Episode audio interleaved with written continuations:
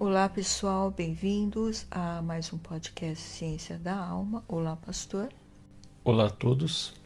É um prazer estar com vocês novamente e vamos dar sequência ao nosso estudo do livro de 1 Samuel, capítulo, pastor. Primeiro livro de Samuel, capítulo 14. No episódio passado, Saul comete um grave pecado e Samuel promulga o veredito do Senhor. Sua dinastia será interrompida. Primeiro livro de Samuel, capítulo 13, verso 19. Naquela época não havia nem mesmo um único ferreiro em toda a terra de Israel, pois os filisteus não queriam que os hebreus fizessem espadas e lanças. Verso 22. Por isso, no dia da batalha, nenhum soldado de Saul e Jonatas tinha espada ou lança nas mãos, exceto o próprio Saul e seu filho Jonatas. A Bíblia de Genebra diz, nas suas notas, as evidências arqueológicas sugerem que os filisteus aprenderam a forjar ferro antes de seus vizinhos. Então aqui a gente vê nesse registro bíblico aqui que realmente o exército de Israel não tinha armas. As únicas pessoas que tinham espadas eram Saul e seu filho Jonatas. Nenhum outro soldado tinha arma. Então o que, que eles usavam para guerrear? Deviam usar as coisas que eles tinham, machado e outras coisas. Como eles estavam debaixo do domínio, usavam pela força o monopólio de exclusividade de ter armas. Eles impediam que tivesse qualquer pessoa em Israel que pudesse produzir arma. Toda vez que os israelitas precisavam amolar seus enxadões, os machados, tinham que ir lá pagar dinheiro para eles.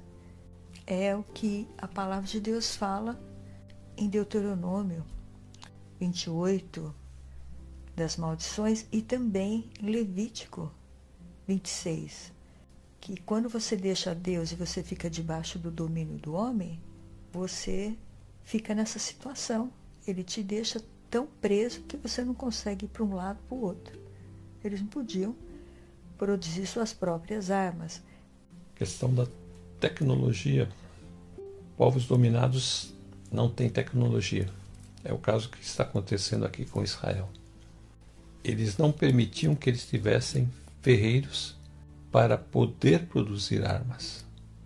Então a dificuldade agora tremenda, que esse exército tem que se virar com outras coisas para lutar. Primeiro livro de Samuel 14, verso 1. Certo dia, Jonatas, filho de Saul, disse ao seu jovem escudeiro: Vamos ao destacamento filisteu do outro lado. Ele, porém, não contou isso a seu pai. Versículo 6. E Jonatas disse a seus escudeiros: Vamos ao destacamento daqueles incircuncisos. Talvez o Senhor haja em nosso favor, pois nada pode impedir o Senhor de salvar, seja com muitos, seja com poucos. Disse o seu escudeiro: Faze tudo o que tiverdes em mente, eu irei contigo. Essa leitura nós vemos que Jonatas sai do acampamento dos israelitas, ele vai dar uma espiada ali no está acontecendo no acampamento dos filisteus. E ele fala uma coisa interessante aqui. Fala que talvez o Senhor haja em nosso favor, pois nada pode impedir o Senhor de salvar, seja com muitos, seja com poucos. Então Jonas demonstra uma confiança no Senhor, fazendo essa declaração. Na Bíblia de Jerusalém diz: nada impede que Yahvé nos dê a vitória, quer seja com muitos ou com poucos. Então aqui a vitória depende somente do Senhor, porque se o Senhor quiser entrar na batalha, o Senhor enviar o seu anjo, como a gente viu em outras batalhas, eles nem vão precisar batalhar. E o que vai acontecer aqui? Mas aqui nessa narrativa, A gente vê então que ele está circulando ali próximo dos filisteus, enquanto os outros soldados estão todos escondidos. Tanto é que nesse diálogo que ele vai ter depois com os filisteus, eles vão falar que os, israelitas estão escondidos. O que me chama a atenção aqui no versículo 1 é que, além de Jonatas ter feito isso, falar com seu escudeiro, seu pajem, como tem algumas versões, ele diz assim: Mas Jonatas não contou ao pai o que ia fazer. Então ele vai ali espionar aquele lugar e ele então, como você leu aí no versículo 6, ele tinha que passar por um lugar ali para chegar até onde eles estavam. Quando ele chega ali naquele lugar, no versículo 6, Jonatas disse ao rapaz que o acompanhava: Vamos até o acampamento desses filisteus pagãos. Pode ser que o Senhor nos ajude. E se ele nos ajudar, nada poderá impedi-lo de nos dar a vitória, ainda que sejamos poucos. Então eles vão. Vão agora os dois e estão diante dessa jornada. E o rapaz que está com ele responde desta forma, versículo 7: Faça o que achar melhor, eu estou com o Senhor. Muito bem, respondeu Jonatas. Vamos até lá e deixemos que aqueles homens nos vejam. Versículo 9: Se nos disserem, esperem aí até que cheguemos perto, ficaremos onde estivermos e não avançaremos. Mas se disserem, subam até aqui, subiremos, pois esse será um sinal para nós de que o Senhor nos entregou em nossas mãos. Então ele colocou já nas mãos do Senhor uma palavra: subam até aqui. Se eles falassem subam até aqui, então eles poderiam atacar, porque o Senhor já tinha dado a vitória. Veja que este rapaz é aquilo que nós falamos no episódio passado. Um rapaz que tem um, um caráter irreprovável diante do Senhor ele crê e confia que Deus realmente é o Deus de Israel e que este Deus está com eles e que este Deus também vai ajudá-los neste momento. Mesmo nós não tendo armas, o Senhor vai nos dar a vitória. Ele tem uma fé já nesse agir de Deus a favor deles. Versículos 11 e 12 então os dois se deixaram ver pelo destacamento dos filisteus, que disseram: Vejam, os hebreus estão saindo dos buracos onde estavam escondidos. E gritaram para Jonatas e seu escudeiro: Subam até aqui e daremos uma lição em vocês. Diante disso, Jonatas disse a seu escudeiro: Siga-me. O Senhor os entregou nas mãos de Israel. Então o sinal era esse. Se eles dissessem subam até aqui, era o sinal de que o Senhor havia entregue aqueles filisteus nas mãos de Israel, falou Jonas. Mas eles provocam, né? Os filisteus provocam. Vejam, os hebreus estão saindo dos buracos onde estavam escondidos. Então eles provocam Jonatas e o seu escudeiro. E quando eles gritam assim, para que eles subam até aqui, Jonatas então diz para o seu escudeiro: Siga-me, o Senhor os entregou nas mãos de Israel. Então, tudo que Jonas queria é que eles dissessem isso, que ele era o sinal para que ele fosse atacá-los. Como a resposta vem, fica evidente para ele que Deus deu a vitória, porque esse era o sinal de que Deus estaria com eles. E como veio essa resposta, subam até aqui?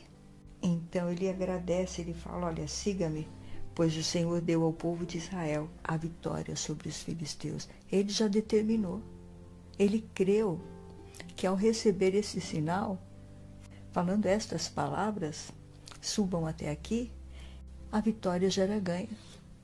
Não há nenhuma dúvida, aqui realmente a batalha já foi ganha pela fé deste jovem moço. Versículos 13 e 14. Jonatas escalou o desfiladeiro, usando as mãos e os pés, e o escudeiro foi logo atrás. Jonatas os derrubava e seu escudeiro, logo atrás dele, os matava. Naquele primeiro ataque, Jonatas e seu escudeiro mataram cerca de vinte homens numa pequena área de terra. E agora então se espalha um grande temor. Um grande alvoroço começa a acontecer nesse acampamento. Então agora aqui nós vemos a mão de Deus o agir espiritual de Deus aqui vindo em socorro deles, porque tudo isso é obra de Deus. Veja que todos os filisteus, no versículo 15, que estavam no acampamento ficaram apavorados. Os patrulheiros e os soldados do acampamento tremeram de medo. A terra também tremeu e houve uma grande confusão. Então, quer dizer, Deus espalhou aqui medo, terror, confusão, e eles não sabiam para onde ir, o que estava acontecendo, será que são muitos, como que eles vieram para cá? Eles não conseguiam ver nada. Por quê? Porque eles foram tomados de pânico. E quando uma pessoa está tomada pelo pânico, ela não consegue ver nada. O pânico deixa ela completamente numa situação que ela busca saída para se livrar da sensação de morte. Quando as pessoas estão tendo um ataque de uma síndrome, por exemplo, de pânico, a única coisa que elas querem é chegar logo no hospital, porque elas têm a sensação de que elas vão morrer. Aqui eles começam a se debater um contra o outro e começam a se ferir. De tanto medo, eles ficaram tomados pelo medo fala que caiu um terror sobre todo o exército. Os que estavam no acampamento, no campo, nos destacamentos, as tropas de ataque. E no finalzinho do versículo fala que o chão tremeu, um terremoto. E houve um pânico terrível. E a Bíblia de Jerusalém diz: e houve um pânico de Deus. A coisa ficou difícil aqui para os filisteus, porque Agora eles estão lutando contra o Senhor Deus de Israel. É a mão de Deus vindo ajudá-los, porque eles estão sem armas. E como pode agora eles lutarem e combater com um grande exército desse que vem em três frentes, com milhares de soldados? Nós estamos vendo que a fé deste rapaz, o Deus vivo, foi o motor que alavancou a vitória para Israel. É o poder de Deus em ação através das palavras de Jonatas. Que jovem guerreiro, jovem cheio da presença de Deus. Versículos 16 e 17. As sentinelas de Saul em Gibeá de Benjamim viram o exército filisteu se dispersando, correndo em todas as direções. Então Saul disse aos seus soldados: Contem os soldados e vejam quem está faltando. Quando o fizeram, viram que Jonatas e seu escudeiro não estavam presentes. Esses espiões de Saul estavam ali em Gibeá, no território, bem no acampamento ali onde eles estão, de Benjamim, onde estão os filisteus. E eles começam a observar tudo o que está acontecendo e vêm correndo contar para Saul. E Saul então disse assim: Bom, quem é que está lá? Quem dos nossos aqui que estão combatendo lá? Vamos ver quem está faltando aqui. E foram contar. Quando eles contam, viram que faltava Jonatas e o seu escudeiro. Aí então que eles se deram conta, já que era Jonatas que estava fazendo este reboliço do outro lado. Lembra que nós lemos ali no versículo 1 Jonatas havia saído sem que o pai soubesse, junto com seu escudeiro. Então agora ele está lá. E aí nós vamos ver as coisas acontecendo aqui. Versículo 20. Na mesma hora, Saul e todos os soldados se reuniram e foram para a batalha.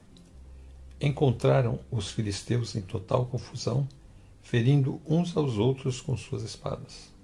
Aqui tem uma outra coisa que chama atenção, aqui no versículo 19. Saul mandou chamar o sacerdote, que ele queria receber a aprovação do sacerdote.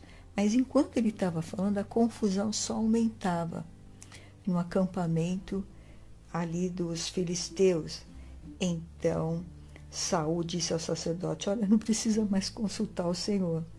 No versículo 19 ele diz: Aí ele e seus homens entraram na batalha contra os filisteus.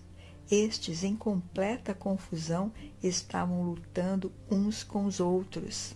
Então veja que o medo, o pânico, faz com que as pessoas fiquem completamente fora de si. Elas não conseguem ver quem está na sua frente. Né? E os outros hebreus que haviam passado para o lado dos filisteus e tinham ido para o acampamento, eles mudaram de lado outra vez e se juntaram com Saul e Jonatas. Os israelitas também que estavam escondidos nas montanhas de Efraim também souberam que os filisteus estavam fugindo. Aí eles se reuniram e atacaram os filisteus lutando. Então os desertores e os covardes agora quando viram que Israel estava vencendo a batalha, voltaram novamente para ajudar Israel. A gente vê que aqueles desertores traidores, quando eles veem a ação de Deus, eles retornam às fileiras israelitas. E os que estavam escondidos nos montes de Efraim, quando eles ouvem os filisteus baterem em retirada, também entraram na batalha. Então vamos dizer assim: aqueles três mil então entram na batalha. Aqueles três mil, dois mil que estavam com Saul e mais os mil que estavam com Jonatas, então agora se reúnem todos. No versículo 23, na parte B, diz assim: E o Senhor Deus deu naquele dia a vitória ao povo de Israel. E então, através de Jonatas, o Senhor deu a vitória ao povo de Israel. Que Deus se agradou deste jovem guerreiro.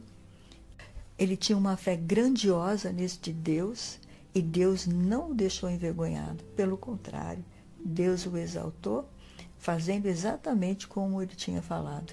Se Deus desse o sinal, a vitória era ganha já. Ele contou com a vitória de Deus mesmo antes de Deus dar. Isto mostra a grandiosidade da sua fé e da sua confiança em Deus. No verso 24, Saul faz um juramento impensado.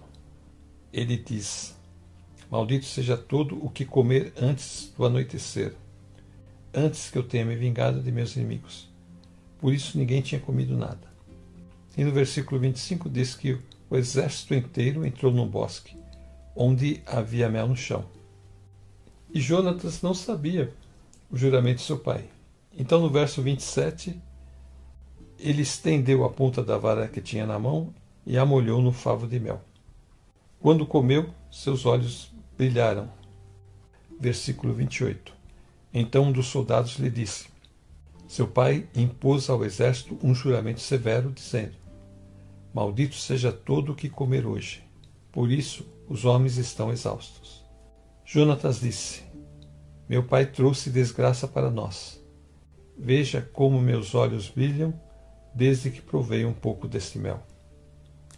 Como teria sido bem melhor se os homens tivessem comido hoje um pouco do que tomamos dos seus inimigos. A matança de filisteus não teria sido ainda maior? Eles estavam sem comer e estavam lutando, então estavam muito cansados. Pode também aqui ter dado uma baixa no açúcar, hipoglicemia, a pessoa fica fraca, a vista fica meio borrada. Então, eles poderiam estar nesse quadro. Quando Jonatas vê aquele mel ali, ele, como você disse, ele toca com uma vara que ele tinha no mel, come um pouco. Já na hora ele já sente que suas vistas melhoraram. Quer dizer, entrou um pouco de açúcar no sangue já deu um up, né? já levantou. Quando ele fica sabendo que o pai fez esse juramento, ele falou: Meu pai fez uma coisa terrível com o nosso povo. Vejam como estou me sentindo melhor depois de comer um pouco deste mel. Teria sido bem melhor se hoje o nosso povo tivesse comido o alimento que tomou do inimigo quando o derrotou. Imaginem quantos filisteus mais eles teriam matado. Então veja como esse jovem é sábio. Ele pensou exatamente isso. Como que meu pai pode privar os soldados de comer se eles estão trabalhando? É o que Saul faz. Eles precisam guerrear, eles precisam de força, de energia.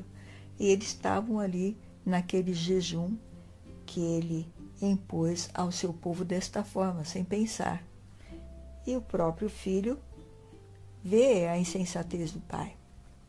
Essa palavra, que na minha versão está meu pai trouxe desgraça para nós, na Bíblia de Jerusalém, meu pai cometeu o maior erro da terra sem alimento eles não tinham força.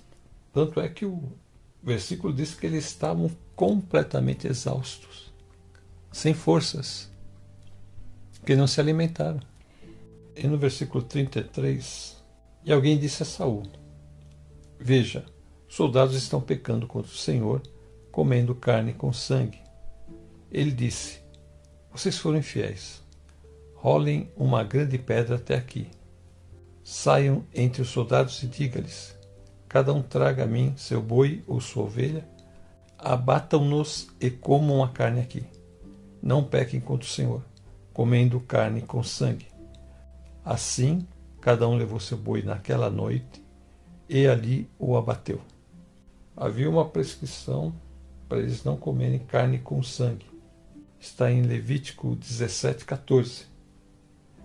Ali diz que não se deve comer carne com sangue, pois no sangue existe a vida, e essa vida tem que ser oferecida como sacrifício ao Senhor. Então aí Saul fala para eles pegarem seus despojos, que eles venham todos reunirem ali para comerem. Porque ali havia o sacerdote, o sacerdote ia fazer os sacrifícios, ia retirar aquela parte da carne que eles podiam comer, ia também tirar o sangue. Então aí eles iam fazer as coisas certas diante do Senhor. Versículo 36. Saúl disse ainda: Desçamos atrás dos filisteus à noite. Vamos saqueá-los até o amanhecer e não deixemos vivo nenhum só deles. Eles responderam: Faze o que achares melhor. O sacerdote, porém, disse: Consultemos aqui a Deus. Então Saul perguntou a Deus: Devo perseguir os filisteus? Tu os entregarás nas mãos de Israel? Mas naquele dia Deus não lhe respondeu. Disse então Saul: Venham cá, todos vocês que são líderes do exército, e descubramos que pecado foi cometido hoje. Juro pelo nome do Senhor, o libertador de Israel mesmo que seja meu filho Jonas, ele morrerá. Mas ninguém disse uma só palavra. A seguir, disse Saul a todos os israelitas: Fiquem vocês de um lado, eu e meu filho Jonatas ficaremos do outro. E eles responderam: Faze o que achares melhor. E Saul orou ao Senhor, ao Deus de Israel: Dá-me a resposta certa. A sorte caiu em Jonatas e Saul e os soldados saíram livres. Saul disse: Lancem sortes entre mim e meu filho Jonatas. E Jonatas foi indicado. Então Saul disse a Jonatas: Diga-me, o que você fez? E Jonatas lhe contou: Eu provei um pouco de mel com a ponta da minha vara. Estou pronto para morrer. Saul disse: Que Deus me castigue com todo rigor caso você não morra, Jonatas. Os soldados, porém, disseram a Saul: Será que Jonatas, que trouxe esta grande libertação para Israel, deve morrer? Nunca. Juramos pelo nome do Senhor. Nem um só cabelo de sua cabeça cairá ao chão, pois o que ele fez hoje foi com o auxílio de Deus. Então os homens resgataram Jonatas ele não foi morto. E Saul parou de perseguir os filisteus e eles voltaram para a sua própria terra. Então Saul disse aos oficiais: Venham aqui e descubram que pecado foi cometido. Eu prometo pelo Senhor, o Deus vivo, o Salvador de Israel, que mesmo que o culpado seja o meu filho Jonatas, eu o matarei. Ele estava disposto mesmo a matar o filho se o filho tivesse feito alguma coisa para prejudicar Israel. Como nós falamos no episódio passado, Saul age de forma impulsiva. Observa o que ele fala. Eu prometo pelo Senhor, o Deus vivo, o Salvador de Israel, que mesmo que o culpado seja meu filho, eu o matarei. Todo mundo ficou quieto, ninguém falou nada, mesmo sabendo que Jonatas havia provado o mel. Então Saul falou: agora vocês vão ficar todos aqui de um lado e eu e meu filho Jonatas ficaremos do outro. E aí então eles consultaram o Urim e o Tumim e o que aconteceu foi que os soldados saíram livres, só ficou Saul e Jonatas. No versículo 42, então Saul diz: Faça o sorteio para saber se a culpa é minha ou do meu filho Jonatas. E Jonatas foi indicado. Então Saul perguntou: O que foi que você fez? Ele falou: Eu comi um pouco de mel que tirei com a ponta do bastão que eu tinha na mão. Respondeu Jonatas: Estou aqui pronto para morrer. Então, se eu sou o problema, o Senhor pode levar minha vida. Estou pronto para morrer. Ele não sabia que o pai tinha feito a promessa, mas se fosse esse o caso, e se Deus tivesse visto aquilo como uma rebelião, ele estava pronto para pagar pelo seu crime. E aí, então, no versículo 44, aqui na Bíblia de Jerusalém, diz assim: De maneira alguma, tão certo como vive Yahvé, não cairá um só fio de cabelo de sua cabeça, porque foi com Deus que ele fez hoje o que ele fez. Assim, o povo respeitou Jonatas e ele não morreu. Aqui, já na linguagem de hoje, diz assim: Mas os soldados responderam: Isso nunca! Jonatas, que deu esta grande vitória ao povo de Israel, não deve morrer. Nós prometemos pelo Senhor, o Deus vivo, que ele não vai perder nem um só fio de cabelo. O que ele fez hoje foi conseguido com a ajuda de Deus. Então, o Senhor honrou Jonatas, porque desde o princípio ele não recebeu nenhum elogio do seu pai, por ele estar ali fazendo o trabalho dele e estar lutando ao lado do pai em favor de Israel. Mas o povo viu. Você lembra no episódio que nós fizemos? Saul venceu a guerra contra Naás alguns ali se levantaram para pegar aquelas pessoas que tinham rejeitado Saul. E você viu o que, que Deus falou ali? Que quando nós vencemos uma batalha, o inimigo furioso, ele vem novamente tentando pegar o lugar que era dele de alguma outra forma. Então lá, naquele caso, ele deu a sugestão para o povo matar aquelas pessoas que eram compatriotas deles que tinham rejeitado Saul. Aqui, ele entra de novo com a mesma sugestão para matar Jonatas. E é o povo que fala: não, Jonatas não vai morrer. Lá foi Saul que falou: não, não vai haver morte hoje, porque esta vitória é de Deus. Ele conseguiu isso com a ajuda de Deus. Então você vê que novamente Satanás veio aqui se infiltrar para roubar a glória de Deus e também para querer novamente o lugar que era dele. Como ele é astuto. E o que é triste nessa história, é tudo começa com o desejo de Saul de descer para atacar os filisteus à noite. E aí os soldados falaram: tudo bem, faz o que você achar melhor. Mas o sacerdote fala: consultemos aqui o Senhor. E dessa consulta, o que resultou? Resultou que Saul não recebeu resposta nenhuma, e ele então foi inquirir os soldados quem havia pecado. Você vê que quando faz o sorteio, você tem sempre que colocar em grupos de dois. Então eles pegaram Saul e Jonatas ficaram de um lado, os soldados de outro. Lançaram a sorte e caiu Saul e Jonatas.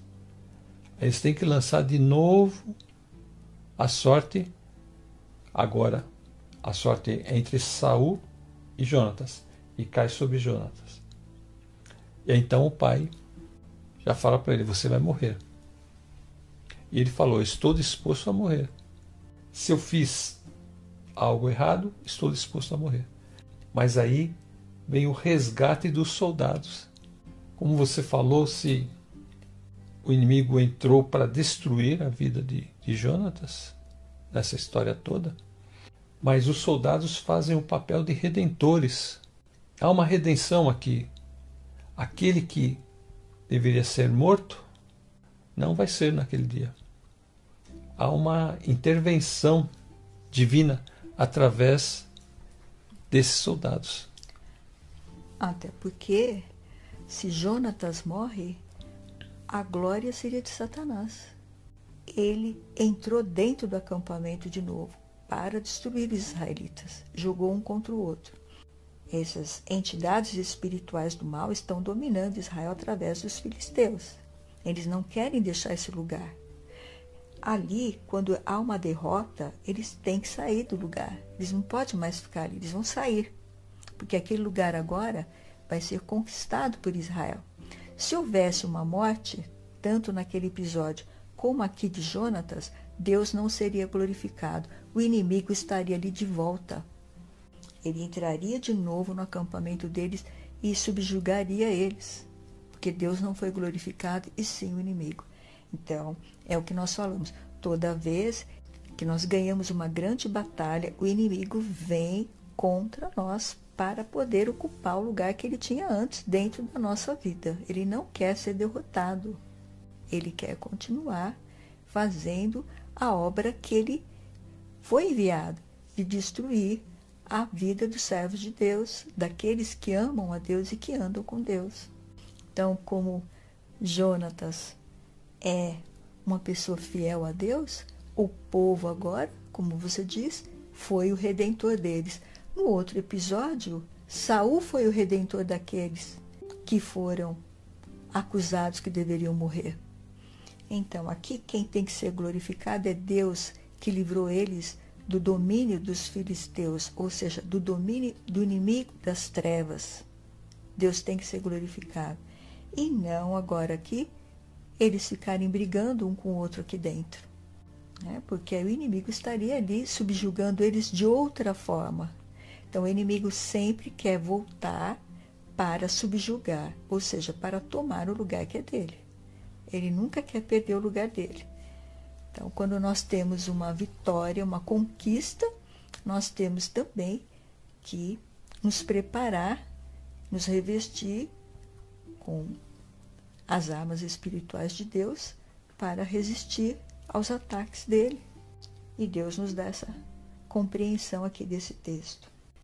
Com tudo isso, no versículo 46, eles deixaram de perseguir os filisteus. Aqueles que sobreviveram voltaram para a sua própria terra. Também agora as armas deles vão ficar para os israelitas. Agora os israelitas não vão ficar mais sem armas. Sem contar que eles ficaram com os despojos.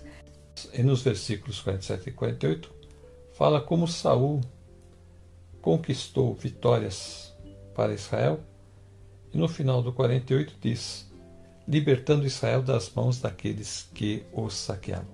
No versículo 52 diz que ele luta contra os filisteus de forma acirrada durante todo o seu reinado. Por isso que Deus o escolheu. Ele tinha força, ele é grande, ele gosta de lutar. Só que ele é impossível. Ele faz as coisas, ele fala as coisas sem pensar é que ele está no início do seu reinado. Então, nesse começo, ele deveria ouvir mais Samuel. Como ele já não ouviu da primeira vez, parece que há um afastamento né, entre Saul e Samuel. No versículo 6, Jonatas fala que o Senhor é poderoso para livrar com muitos ou com poucos. E o seu escudeiro, no versículo 7, ele fala na Bíblia de Jerusalém: Eu estou contigo, meu coração é como o teu coração. Então você vê que eles compartilhavam a mesma convicção, a mesma fé. E é assim que nós temos que se aproximar de Deus. Aqui na carta aos Hebreus, no capítulo 11, versículo 6, diz: Sem fé é impossível agradar a Deus, pois quem dele se aproxima precisa crer que ele existe, que recompensa aqueles que o buscam. Aqui na linguagem de hoje diz: sem fé ninguém pode agradar a Deus, porque quem vai a Ele precisa crer que Ele existe e que recompensa os que procuram conhecê-lo melhor. Então, aquele que vai até o Pai tem que reconhecer que Ele existe. Aqui no caso de Jonatas, fica evidente que ele tem esse reconhecimento que Deus existe. Ele crê nesse Deus poderoso. E o seu escudeiro também, pela palavra que ele falou aí. A Bíblia de Jerusalém. Eu estou contigo, o meu coração é como o teu coração. Havia uma uma ligação forte entre os dois. Aqui diz no versículo 7, o rapaz respondeu: Faça o que achar melhor, eu estou com o Senhor. Então, essa ligação que você fala muito forte é a ligação de fé. Os dois creem no mesmo poder.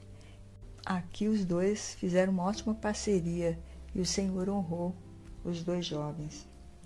Esse capítulo 11 de Hebreus é a galeria dos heróis da fé ou exemplos de fé.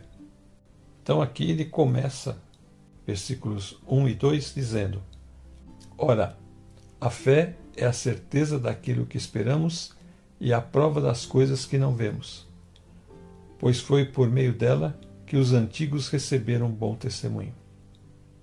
Fé é certeza. A gente vê em Jonatas essa certeza.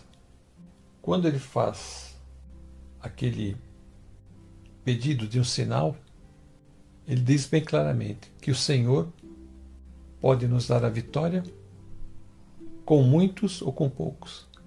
Então a fé nos leva a uma outra dimensão. Uma dimensão em que você e Deus estão em sintonia. E ele disse então que se eles disserem subam aqui, ele disse esse é o sinal. Então quando eles dizem subam aqui, ele sabia que a vitória já era do povo de Israel. Então, essa certeza de que a vitória era deles é a mesma certeza que nós temos na salvação em Jesus Cristo. Nós temos a certeza que em Jesus, unidos com Jesus, nós temos a vida eterna. E as outras bênçãos também. Porque aqui esse versículo 1 diz que aquele que se aproxima de Deus, primeiro precisa crer que ele existe, para depois receber as recompensas, porque estão buscando. E esse versículo 2 ele vai falar sobre essas pessoas do passado, justamente do Antigo Testamento, que receberam esse bom testemunho de que foram pessoas que creram em Deus e confiaram em Deus para que Deus desse a eles a vitória nas batalhas ou em qualquer coisa que eles estivessem fazendo. Noé fez uma arca. Deus falou para ele fazer a arca, ele creu e fez a arca.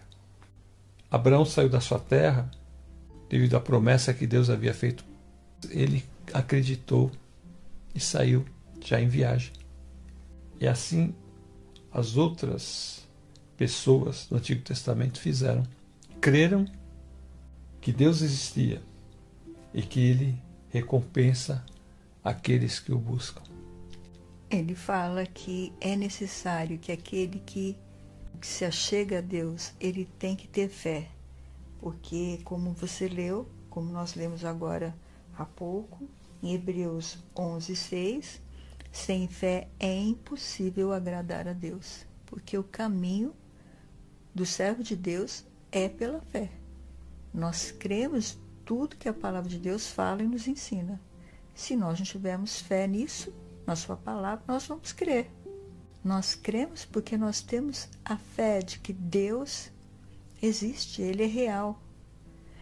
Então, nós temos essa certeza, como ele diz aqui no versículo 1 do capítulo 11, a fé é a certeza que vamos receber as coisas que esperamos, como você falou, a salvação. Nós esperamos a nossa salvação, ela será completa quando nós estivermos agora do outro lado com Cristo. É a prova de que existem coisas que não podemos ver.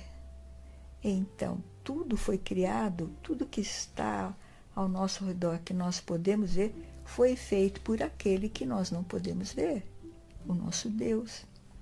Então, foi pela fé que as pessoas do passado conseguiram a aprovação de Deus. Então, aqui o Senhor está mostrando para nós que Jonatas teve fé. Então ele falou: Olha, vamos comigo, porque o Senhor já nos deu esta batalha. O Senhor já nos deu, já vencemos. É certeza, nós temos que chegar para Deus e pedir que nos dê uma fé dessa. Nós precisamos desse tipo de fé crer que Deus está nos ouvindo e que Deus vai responder a nossa oração. Aconteça o que acontecer, o Senhor nos responderá. Não nos deixará sem a bênção que nós estamos buscando. Foi por essa fé que Jonatas sai com seu escudeiro, que eles desafiam o perigo, que eles são ofendidos por aqueles filisteus, mas eles se esqueceram que aquele Deus que atuou lá no Egito, que eles conheciam, eles não tiveram temor. Mas esse rapaz chamado Jonatas conhecia esse Deus. Ele sabia quem era esse Deus. E quando ele faz o desafio, se Deus mostrasse através desse sinal, dessa palavra, que eles falassem para eles: subam aqui. Sabia que o Senhor havia dado a resposta. E ele creu, ele então foi o precursor de toda a vitória de Israel naquele dia, quando os filisteus que estavam equipados, que estavam com um grande exército, que tinham espadas, que tinham lanças, muitos soldados, três mil carros de guerra, mas tudo aquilo, diante desse Deus que Jonatas cria, não foi nada. No fim das contas, mesmo sem armas, com poucos homens, mas com esse Deus em que eles criam, eles foram vitoriosos. É porque esse poder invisível agiu através desta fé gloriosa de Jonatas e também do seu escudeiro, porque ele também tinha uma fé grandiosa em Deus. A fé é essa plena confiança de que Deus existe e que Ele pode e nos dará aquilo que realmente é para o nosso bem. Porque aí, aqui era para o bem deles que os filisteus perdessem e eles começassem agora a ter a vida deles, pudessem ter seus ferreiros, construir suas armas, não precisar mais levar seus, sua, seus instrumentos agrícolas para o inimigo afiar, né, os aparelhos, os instrumentos, eles mesmos poderiam fazer isso sem pagar nada. Então aqui é um livramento da escravidão e da dependência do inimigo o inimigo queria se infiltrar novamente para tirar a vida de Jonatas. Através da fé de Jonatas foi quem Deus operou e mandou esse poder invisível para destruir essas pessoas. E o inimigo quis vir atacar e matar Jonatas e usar o seu próprio pai. Mas o Senhor não deixou, porque a glória de Israel não poderia ser dada ao inimigo, e sim a Deus, que foi Deus quem deu a vitória sobre o inimigo. Então o inimigo teve que ficar debaixo dos pés do Senhor. E Jonatas foi completamente salvo e liberto pelo poder de Deus e honrado pelo seu povo. Esta foi a bênção. O povo dele o honrou, coisa que seu pai não fez, não agradeceu o filho por ter sido tão bravamente corajoso e ter ido no lugar do inimigo só ele e uma pessoa. O pai não fez isso, o pai já estava disposto a pegar a sua espada e matar o filho. Mas Deus interveio, o povo interveio e Jonatas foi exaltado para a glória de Deus. E a glória de Deus foi exaltada na vida de Jonatas e de todo Israel que ganhou esta batalha, pastor. Que história linda e maravilhosa. É uma história de fé. O homem quer mostrar as suas vantagens, seus carros de guerra, seu exército, suas armas, mas quem estava em vantagem aqui? Aquele que tinha o braço de carne, que tinha esse exército grande número, ou aquele que tinha fé no Deus vivo? A vantagem, aos olhos dos homens, pode parecer deles terem grandes recursos e parece que aquele que está em desvantagem, que crê num Deus que eles desprezavam, foi esse desprezo que os levou à derrota. E é esse mesmo desprezo que leva os homens à derrota. Quando eles não conseguem enxergar esse Deus e a fé que nós temos que ter nele para podermos agradá-lo e podermos receber dele a vitória. Essa vitória que Israel recebeu ali contra os filisteus e a vitória que nós temos também contra o pecado. Essa vitória que Deus quer nos dar através do seu Filho Jesus.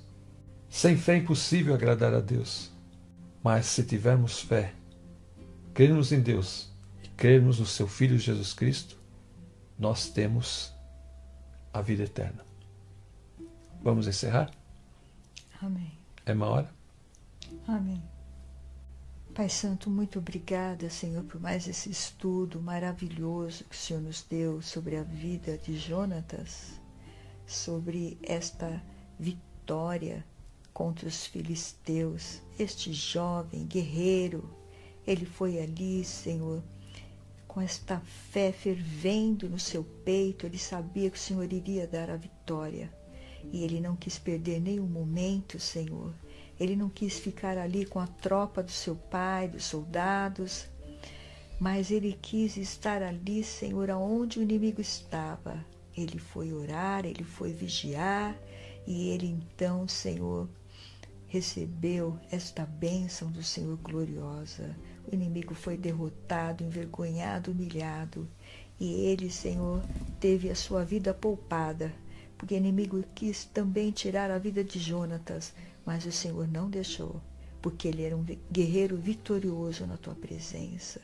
Neste momento, Senhor, venha fazer de nós guerreiros e guerreiras do Senhor, homens e mulheres que buscamos a tua face e cremos com coração, Senhor, como o de Jonatas, um coração, Senhor, que crê e confia que o Senhor já nos deu a vitória, que o Senhor já nos capacitou, ainda que nós não estamos vendo, o Senhor já nos deu a vitória. E agora, como teu servo falou, a vitória pelo sangue de Cristo Jesus, que nos justifica de todo o nosso pecado. Aleluia. Senhor, o teu sangue nos justifica e nos purifica de todo o nosso pecado. Ele nos limpa. E nós cremos que agora, com os nossos pecados confessados, nós estamos limpos diante do Senhor e somos um contigo, Pai. E o Senhor é maior que tudo, tudo que pode existir neste universo.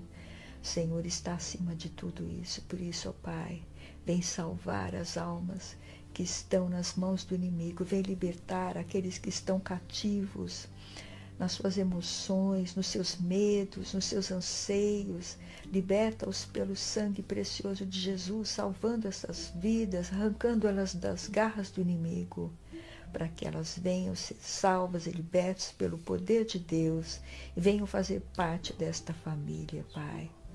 Senhor, também perdoa os seus pecados, limpa, Senhor, seus corpos, Senhor, de toda a enfermidade, de toda a dor, que elas possam agora receber de Ti, Senhor, a alegria de fazer parte do Teu rebanho, de estar na Tua presença, Pai. E assim seja, Pai, em nome do Senhor Jesus. Guarda todos, Senhor, e abençoa todos que estão ouvindo esta mensagem, que eles também possam crescer que seus lares sejam tocados pela tua presença, vidas nesses lares sejam transformadas pelo poder de Deus e que eles alcancem a aprovação do Senhor como Jonatas alcançou. E assim seja, Pai, para a honra e glória do Senhor Jesus. Eu já vou me despedindo, fiquem todos na paz do Senhor Jesus e até a próxima. Também vou me despedir. Fiquem com Deus e até a próxima.